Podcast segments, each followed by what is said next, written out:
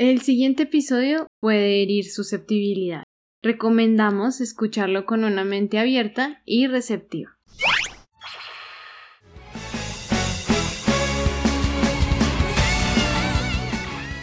¿Qué es el anime? Porque nos gusta, ¿qué lo hace tan diferente? Bienvenidos, esto es Akatoao, charla sobre el mundo del anime. En Akatoao hablaremos de diversos temas relacionados con el mundo del anime. Acompáñanos por 30 minutos a explorar una idea, encontrar las historias del mundo del anime, sus protagonistas, sus creadores, sus sentimientos, su cultura, entre otras cosas que hacen al anime tan especial. Nos encanta hablar y por eso, acá y yo, te llevaremos por un viaje a través de nuestro capítulo. Nuestro mayor propósito es que veas con otros ojos el mundo del anime y conozcas su diversidad. Claro, todo en español. Así que siéntate, ponte tus audífonos y vamos.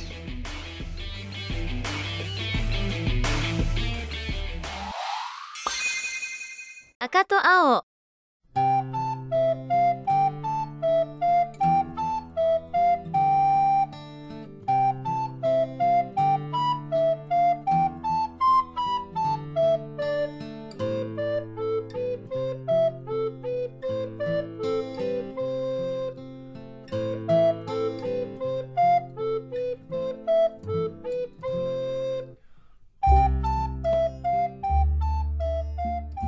Bienvenidos sean todos a esta segunda parte sobre religiones en el anime.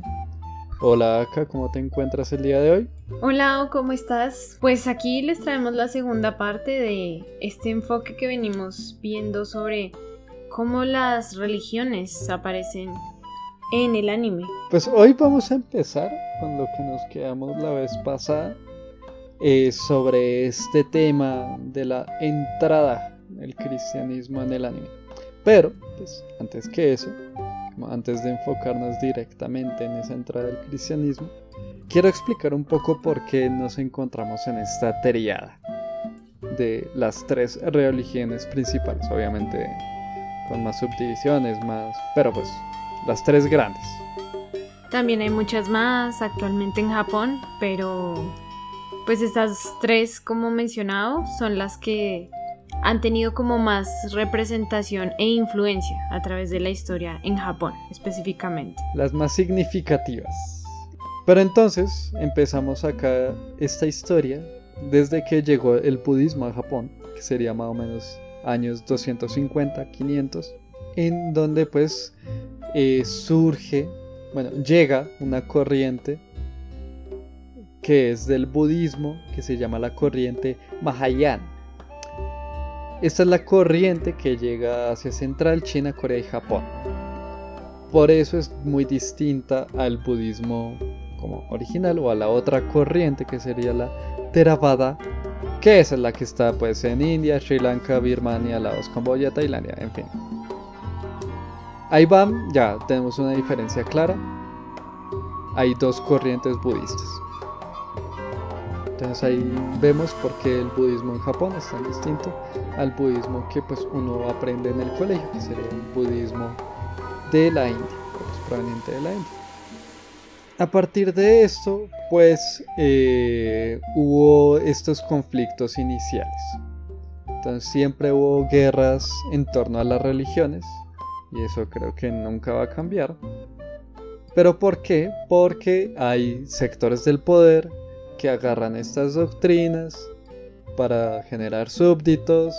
Entonces, con esa guerra de obtención de aliados, ta ta ta, pues se van generando las disputas, control territorial. En fin, así van siguiendo muchos, muchos años. Y nos encontramos en momentos en donde hay periodos de conflicto y hay periodos en que las dos religiones conviven sin detrimento alguno. Entonces eso es lo clave, que hay muchos periodos en donde los gobernantes eh, están muy de acuerdo en que ambas religiones aportan filosóficamente cosas muy complementarias. Entonces eso ocurre muy claro con el budismo. Dentro del budismo hay una mano de ramas y muchas escuelas. Muchas van generando conflicto, otras no. Pero por lo menos una rama, que es la de la tierra pura, para la época en donde tenemos a Oda Nobunaga, ellos estaban peleados contra tierra pura y en esa época empieza a llegar al cristianismo. Y ahí fue cuando eh, Oda Nobunaga hizo como ahí el patrocinio al cristianismo precisamente porque está peleado contra esta doctrina. Entonces acá, como somos luchas territoriales, para eso es que sirve la, la religión y para eso es que ha funcionado extremadamente bien a lo largo del tiempo. Japón es solo un ejemplo más. Pero entonces fue con el sucesor de Nobunaga que encontramos la parte interesante de la lucha en el cristianismo. Pues llegaron muchos misioneros, muchos misioneros eh, cristianos, como específicamente franciscanos y jesuitas. Bueno, el primero fue jesuita, que sería Francisco Javier, fue un monje jesuita que vino a evangelizar. Pero pues llegaron muchos más de España y Portugal. Entonces, ¿qué ocurrió? Resulta que, de nuevo, religión, medio para conseguir adeptos y obtener poder. Entonces, el cristianismo estaba adquiriendo mucho poder en Japón.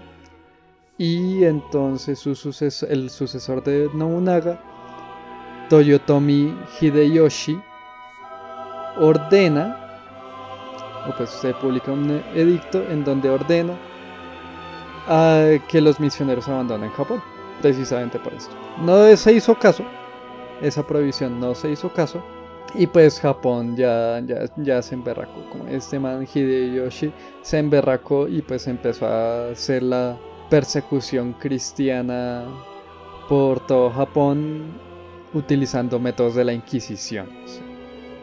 la, moneda se les devolvió. Y pues luego, eh, ya al final se pudo consolidar como de mejor manera, como normalmente ocurre, y pues las ideologías se mantienen en el Japón actual, de nuevo, bajo ese modelo de transformación a partir de la persecución y demás, eh, cómo las religiones se van transformando y cómo la sociedad actual pues, las va acogiendo en su propio estilo, por decirlo de alguna manera. Algo que también ahí em, quiero resaltar un poco es que en verdad estas, como esta influencia que tuvieron los españoles em, y los portugueses cuando intentaron apoderarse de en general la mayor cantidad de adeptos hacia la religión.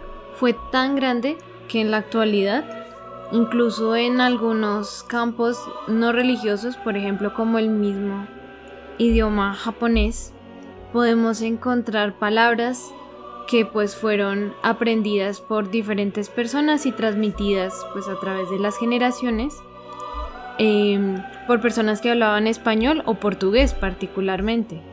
Palabras como algunas muy relacionadas con la religión como rosario, que literalmente se dice rosario en japonés, literalmente. Como cruz, que se dice kurasu, literalmente o algunos nombres de países como Oranda y Girisu, o palabras muchísimo más sencillas de cosas que se trajeron desde Portugal o España y que todavía se conservan en Japón, como lo son eh, el pan, que literalmente en Japón se dice pan, tal cual, o como lo son cosas como, como vidrio, que literalmente vidrio o frasco se dicen tal cual como se pronuncia en español. Vidrio es vidoro y frasco es frasco. Ah, bueno, antes que nada, para aclarar un poco de por qué ese literalmente suena un poco raro. Eh, todas las palabras que nosotros usamos, como el idioma japonés tiene menos sonidos que las que comúnmente se usan en las, en las lenguas romances, entonces pues todas esas palabras se adaptan a los sonidos que ellos utilizan. Por eso es que suena de esa manera. Pero bueno, todas estas historias, ¿cómo las podemos encontrar en el anime? ¿Cuáles son sus diferentes representaciones? ¿Tienes un ejemplo particular del cual nos quieras hablar? en el capítulo pasado empezamos hablando de uno, bastante interesante, justamente, el de Samurai Champloo. Exacto, exacto. Eh, ejemplos particulares, sí, el de Samurai Champloo.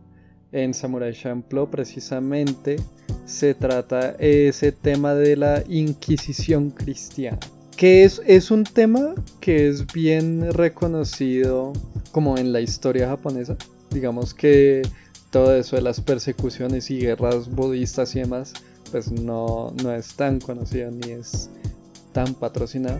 Pero es porque en este caso hay una obra literaria que es muy famosa, muy impactante, muy buena, que es la de Silencio, que pues posteriormente pasó a ser una película, que no es excelente, y habla precisamente de la persecución del cristianismo en Japón, eh, bajo las dos caras.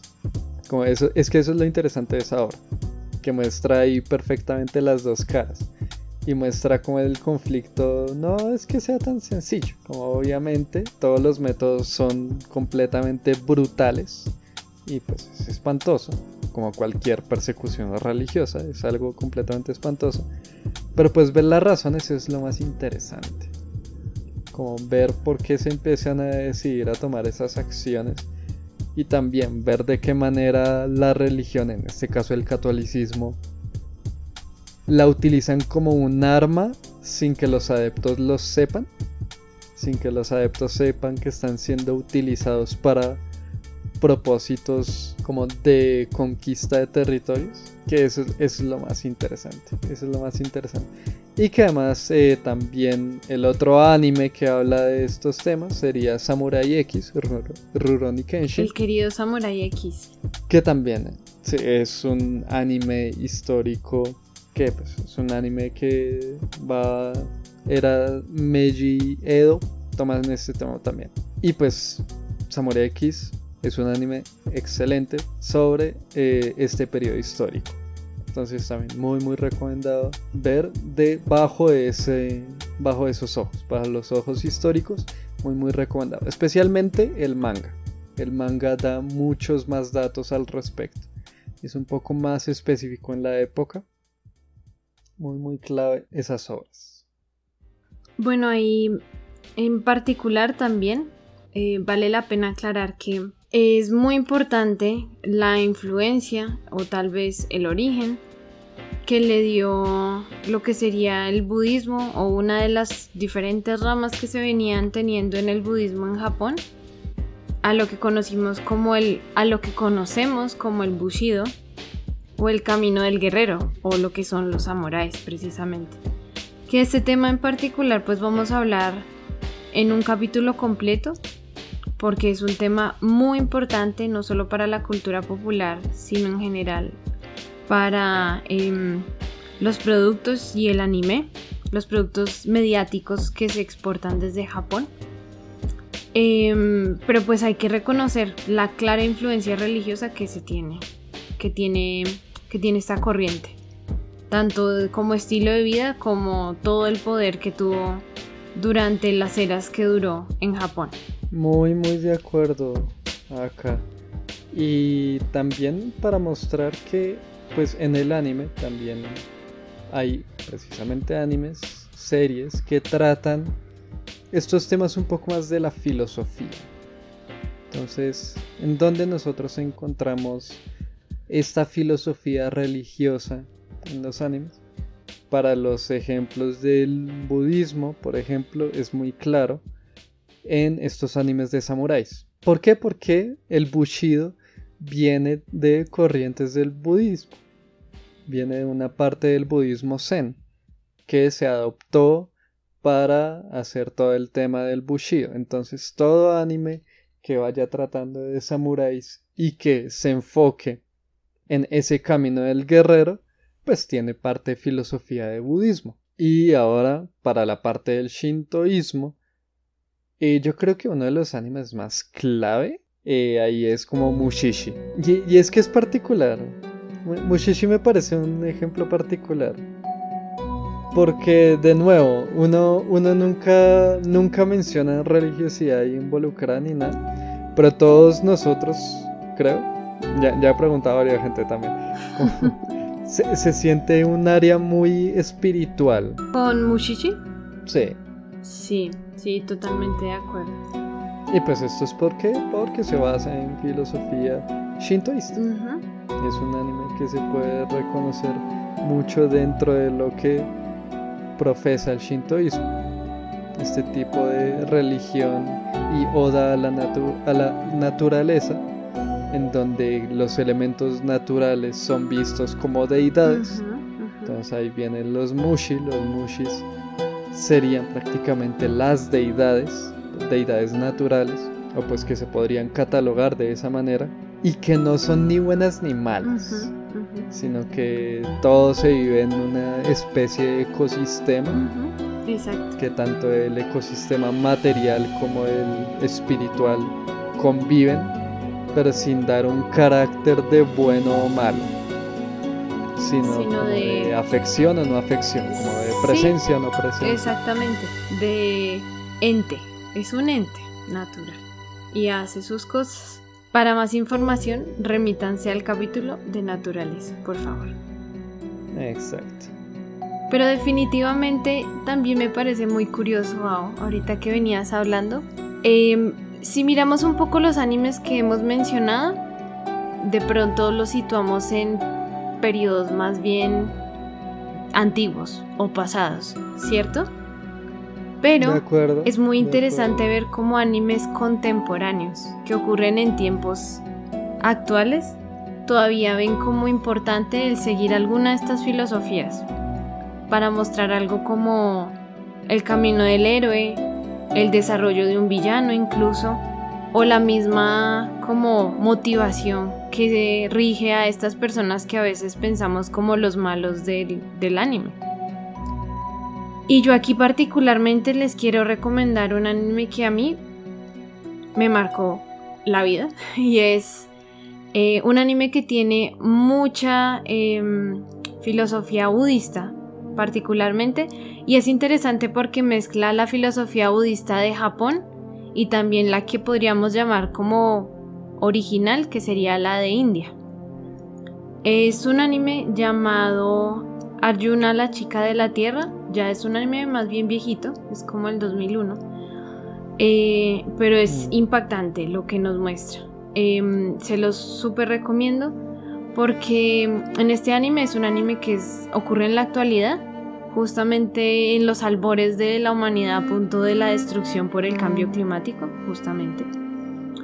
Y las filosofías budistas son las que rigen al villano principal y a lo que nosotros llamamos la heroína, donde al- algo muy interesante que es a lo que nos quiere llevar si ustedes conocen lo que es el budismo japonés, ese, ese camino de todo lo que tiene que pasar y el sufrimiento para llegar al nirvana, literalmente. Se los, se los súper recomiendo si quieren ver algo más actual y, y diferente.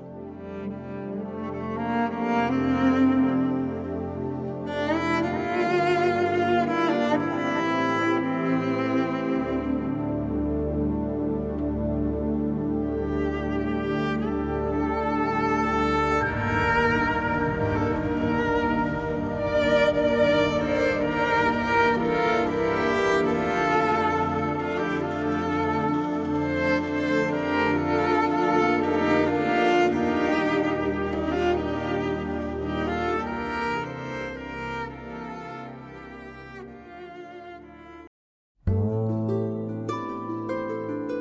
Bye.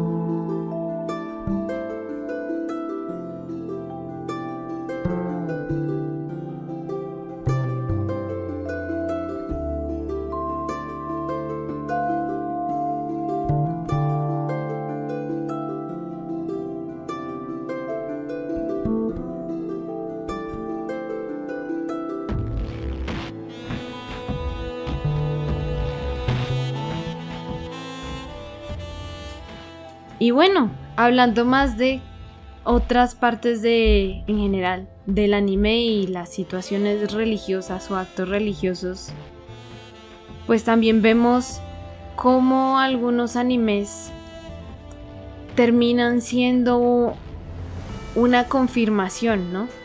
De ciertos actos religiosos que tal vez ya se habrían perdido hace mucho tiempo si no tuvieran representaciones mediáticas. ¿No? De acuerdo, de acuerdo. Y pues ahí nos topamos con la parte de lo que ya es el Japón actual y cómo es la representación pues de las religiones en la vida cotidiana. Y ahí es cuando pues ya conociendo toda la historia de invasiones, de cómo la religiosidad se ha peleado, encontrarnos lo que tenemos ahora es muy, muy interesante como esa convivencia de la que hablamos también en el episodio anterior. Pero entonces, ¿cómo vemos eso en el anime? Bueno, eso particularmente, y es bastante interesante, porque no es algo que haya, no es algo que se vea tan a menudo, ¿no? Si miramos la historia en general de otros países. Y menos de, de pronto, mm, particularmente, dos grupos de religiones tan diferentes entre sí. De pronto no tanto el budismo y el shintoísmo, pero sí lo que pasó con el, cristianismo. ¿En qué actos religiosos lo vemos hoy en día? Seguro la mayoría ha visto en algún anime especialmente los Slice of Life, donde los protagonistas y en general los personajes al final del año y particularmente en la alborada del año nuevo del primero de enero se dirigen a un templo shinto para realizar sus rezos por el nuevo año, pedir buena suerte y en general que las malas energías se vayan y que tengan un año próspero y exitoso. Seguro todos lo han visto y seguro todos, aunque nunca hayan ido a un templo shinto en su vida, pueden repetir varios de los ritos que se ven en el anime, como las palmadas, el lavado de manos, esto de mover la campanita esa que está en el templo y echar las monedas. Seguro lo han visto y saben a qué me refiero. O lo de leer el omikuji, que es este tipo de suerte que uno saca de como al azar de una especie de caja de madera, que es muy curioso cómo se enseñan todos estos rituales a través de em, representaciones que son más bien ajenas a nosotros, hablando desde el caso de Latinoamérica, y que aún así estoy seguro de que la mayoría de ustedes reconocen y que si un día pueden ir a un templo shintoísta, van a poder repetir fácilmente.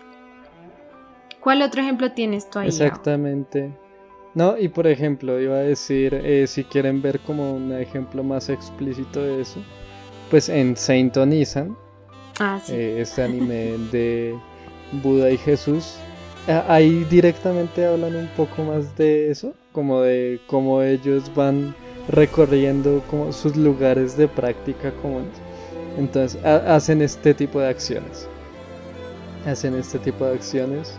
Y es muy chistoso porque cuando van a la ceremonia Shinto, sí se quedan como, uy, pero la deidad de acá, sí, no, no se molestará por esto y demás. Entonces también Porque estemos nosotros aquí. Sí, sí, sí. Sí, sí, sí. También, eh, también ese reconocimiento de ellos como deidades, eh, viendo que participan en acciones para otras deidades. Entonces, ahí lo hacen como un poco más claro, pero claro, en la mayoría de animes que sean tipo Slice of Life, por ejemplo, la mayoría de Matsuris, hay muchos animes que una parte como clave de la vida de las personas son los son estos festivales. Son estos festivales en donde hay fuegos pirotécnicos siempre hay como un pequeño ritual en uno como muy concreto. Por ejemplo es el Matsuri de los Darumas hay una película en Netflix actualmente que el Matsuri en el que está es como el Matsuri del Daruma. Es así, como un, es un Matsuri concreto. y lo celebran como nosotros también celebramos, eh, no sé, como el Día de la Madre. Cosas así. Como ese tipo, ese tipo de acciones, ese tipo de, ese tipo de rituales. Sí, ese, tipo de actos rituales se ven como nosotros vemos nuestros actos rituales como ya pues, cristianos o pues que tienen proveniencia cristiana. Solo que en, el caso de ellos pues tienen muchas más proveniencias que se vuelven parte del día a día. que muchas veces se comienza a desdibujar esa línea, ¿no? Que separa un poco a esto de ritual ceremónico, ¿verdad? De lo que es ya una acción del día a día, tal cual como, no sé, por ejemplo, cosas que hacemos a veces como salir a un sitio en particular, a disfrutar de un paisaje, ya se vuelven como algo muy cotidiano y que muchas veces se termina un poco desconociendo el origen de esos rituales, pero que siguen ahí, siguen ahí y se mantienen en la cultura actual que vemos de Japón. No, y están y está presente todo el tiempo. Por ejemplo, lo del tema de los toris, son estos arcos. Estos arcos, pues la historia va que si uno cruza por uno de esos arcos, eh, uno ya se encuentra en terreno de divinidades. Entonces por eso estos arcos dan normalmente a las montañas. Porque es que para los shintoístas los dioses, los kamis, se encuentran en las montañas. Ahí es donde habitan. Y eso es una cosa que pues nunca nadie a uno le comentan en los animes cuando pasan por uno de estos arcos o que van a montañas o que van a los templos porque los templos están en las montañas, porque los templos shintos están en las montañas. Pues por eso. Y siempre hay un tori. Y siempre hay como una deidad o un kami específico para este tipo de templos ejemplo particular, Monogatari, precisamente hay un templo muy particular que es el de la serpiente y muchos de los arcos de la serie Monogatari pues ocurre en este tipo en este templo, en el templo de la serpiente. Entonces ahí también hablan un poco del tema y también lo cogen un poco más en detalle. Pero en la gran mayoría de los animes lo tratan como eventos muy cotidianos y entonces como cuando los personajes quieren ir a reflexionar o algo así, o cuando quieren estar solos, pues van a un templo. Que para nosotros sería como ir a una iglesia, ¿no? De pronto aquí por la cantidad sí, aunque se siente un poco más extraño, sí. Y que también en muchos casos, en muchos animes también, comenzamos a ver como también lugares de más que contemplación, de pronto de, turismo también. Que muchos personajes en tipo Slice of Life se van tal vez a una, unas vacaciones con sus amigos y terminan en la iglesia o en un templo shintoísta o en un templo budista, pero no particularmente para rezar ni nada, sino simplemente para conocerlo, estar ahí, tomarse fotos que esto cada vez lo vemos más no solo en los animes, sino en el día a día de los japoneses y todos los turistas en Japón. De acuerdo. Ah, y lo otro que iba a comentar es sobre estas acciones muy del común, muy del día a día, pero que tienen un significado religioso, como puntualmente, eh, por ejemplo, ellos pues que comen el arroz con palillos chinos. Es de mala educación y ellos no lo hacen eh, clavar los palillos en el arroz. Entonces, esto porque, y esto es porque es algo que usualmente se hace, es con el incienso, que normalmente se tiene un bowl con incienso para los rituales de los muertos. Entonces, este tipo de rituales budistas que tienen una importancia muy grande para los japoneses, como de eso, eso que mencionaste acá en el episodio pasado, de estos pequeños templos, estos pequeños, sí, como, ah, ¿cómo se llama? Altares, altares. Estos altares para los antepasados y que se pone un bowl con inciensos y ofrendas. Entonces, pues como en el Japón, en el día a día uno no quiere hacer alusión a los muertos todo el tiempo comiendo arroz, pues entonces ellos tienen prohibido hacer este tipo de acciones. Y en general también hay muchos ritos hacia los muertos que me parecen súper, súper bonitos. En el anime Sangatsu no Lion, por ejemplo, ahí muestran eh, un tipo de ritual que tienen a los muertos, en donde hacen figuras con Pepinos y berenjenas. Con una berenjena, sí, con pepinos y berenjenas. Hacen caballos con pepinos y berenjenas.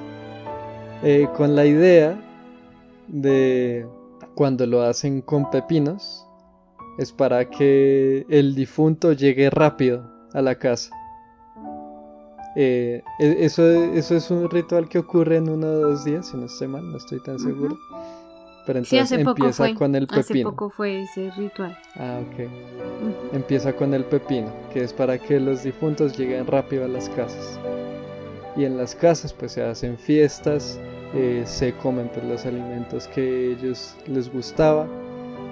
También con la idea para- de compartir con ellos. Y ya al final, que se hace un, un pequeño fuego. De nuevo, se hace ahí un pequeño ritual alrededor del fuego.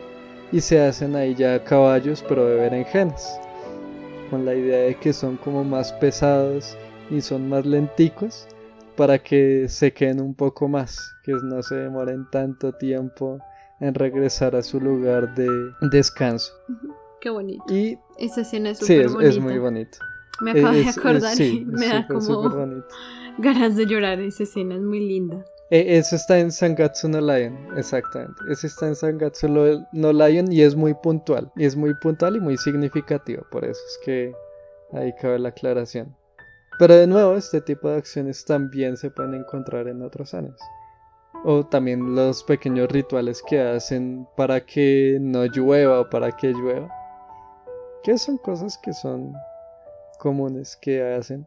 Como estos fantasmitas. Y esas son las cosas, como esas, esas pequeñas cosas, estas pequeñas cosas que nos encontramos, que vuelven el día a día del japonés como muy espiritual, por decirlo así. Pero sin que ellos lo reconozcan como tal. Sí, sí, sí. Pero, ah, pues también hemos visto un poco lo contrario, ¿no? Donde, por ejemplo, este es un ejemplo muy particular. Em, y creo que no conocemos ningún otro caso que haga esto que vamos a mencionar. Y es cuando un partido religioso o una secta religiosa comienza a usar el anime para difundir su religión. Es decir, aquí ocurre Ah, lo sí. contrario de lo que veníamos hablando. Ahorita con Ao veníamos mencionando de cómo el anime ayuda a preservar las religiones y a recordar esos elementos que ya se han vuelto tan rituales o más bien tan cotidianos que tal vez no recordamos el lazo que tienen con algunas de las religiones eh, como shintoísta o budista. Pero ¿qué pasa cuando se hace lo contrario? Cuando se usa el anime para promocionarse a sí mismos en el afán de conseguir más adeptos hacia una creencia en particular. Hemos visto esto, ¿cierto? Ao? Eh, sí, sí, sí. Eh, eso nosotros nos dimos cuenta hace no mucho. Eh, sí, a partir de un video. Y es increíblemente gracioso, a mi opinión. Porque es Sí. como una secta, como ya, ya con muchos adeptos y súper rica. Como los fundadores se han enriquecido muchísimo. Al punto que pues han hecho animes para pro- promocionar como su mitología, por decirlo de alguna manera. Y esta es la secta del Happy Science, que se fundó en Japón por la década de los 80s. Ujú, Sí, sí, sí. Y han, han hecho películas anime y obras anime eh, precisamente para explicar la, la verdadera historia, que, que eso es lo chistoso. Del universo. Es- del universo. Es que no, no se reduce solo a Japón, es a todo el universo. Entonces es verdad que es muy interesante lo que sucede aquí. Su creador o fundador y actual presidente, em, llamado Ryuho Okawa, en verdad pensó en absolutamente todo para darle sentido al universo según lo que la Happy Science o ciencia feliz proclama que es. La verdad, ellos dicen, la creencia, la democracia y la libertad. Eso es lo que ellos proclaman como políticamente. Y es muy interesante ver que eso suceda. Creo que solo y una secta en Japón fundador- se podría dar ese lujo, ¿no? ¿No? Y es que su fundador se autoproclama como Buda, Hermes, eh, Sí, sí, Co- sí, y- sí me acuerdo. y demás figuras. Entonces, pues claro, el, el fundador es el dios primigenio de absolutamente todo. Y tiene también otros dioses inventados, entonces es, es interesante. Si quieren saber más, les recomendamos que vean el video de... De Mother's Basement. Eh, es un canal que está en inglés, entonces pues ahí está como el único detalle. Y se llama An Actual Cult Made This Anime. Vamos a dejar el enlace ahí en la descripción por si quieren alguno ver el, el título.